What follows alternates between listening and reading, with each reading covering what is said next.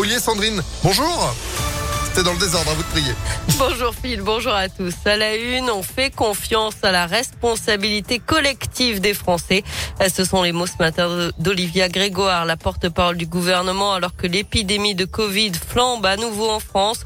Près de 150 000 nouveaux cas détectés ces dernières 24 heures et pas de nouvelles restrictions à l'horizon. Hypothèse écartée pour l'instant par la première ministre Elisabeth Borne qui a rappelé hier l'importance par contre du respect des gestes barrières. Elle a aussi recommandé de porter le masque dans les lieux clos, notamment les transports en commun comme l'avait déjà dit la ministre de la Santé. La fin du procès des attentats du 13 novembre 2015 à Paris et Saint-Denis.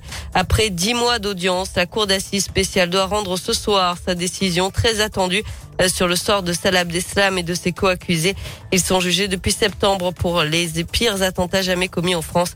Le verdict est attendu vers 17 heures. La peine de 8 ans de prison confirmée pour le Lyonnais Benjamin Brière en Iran. L'homme de 36 ans avait été condamné en janvier pour espionnage. Il avait fait appel de cette décision. Il avait été arrêté en mai 2020 pour avoir pris des photographies de zones interdites avec un drone de loisirs dans un parc naturel. Et puis en bref, le Conseil de la métropole de Lyon vote une subvention de 6 millions d'euros pour réparer deux ponts, euh, celui de Couzon au Mont d'Or et celui de la Brasserie dans le deuxième arrondissement de Lyon. On dit souvent que quand l'appétit va, tout va. Alors quoi de mieux qu'un bon burger maison pour faire plaisir aux enfants hospitalisés? Hier midi, l'association Tout le monde contre le cancer offrait aux patients et aux soignants de l'hôpital Femmes-Mères-Enfants de Bron un moment de convivialité autour d'un bon repas. Au programme, un brunch pour le personnel soignant, un déjeuner pour les familles autour d'un burger de chef, et puis un concours du meilleur petit pâtissier pour les enfants.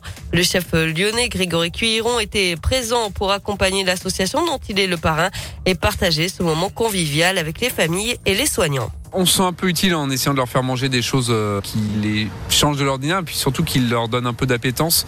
C'est vrai que les traitements euh, font qu'ils n'ont pas tout le temps très très faim. Donc euh, l'idée c'est vraiment d'aller vers quelque chose qui puisse leur donner au moins envie de goûter et en effet qui, qui casse un peu l'ordinaire. Il y a plein de cuisiniers qui font des choses très bien toute l'année dans les hôpitaux mais avec des contraintes sanitaires. Donc, donc nous c'est un peu facile de venir faire les malins. Mais voilà c'est chouette si on peut apporter notre bol. Le food truck poursuit sa tournée vers Saint-Etienne aujourd'hui et Aix-en-Provence. On termine avec le tennis Wimbledon et la belle performance d'Harmonitan. Hier, la Française a sorti l'ancienne numéro mondiale Serena Williams en 3-7. L'américaine qui faisait son retour à la compétition après une longue absence. Ça passe aussi pour Alizé Cornet.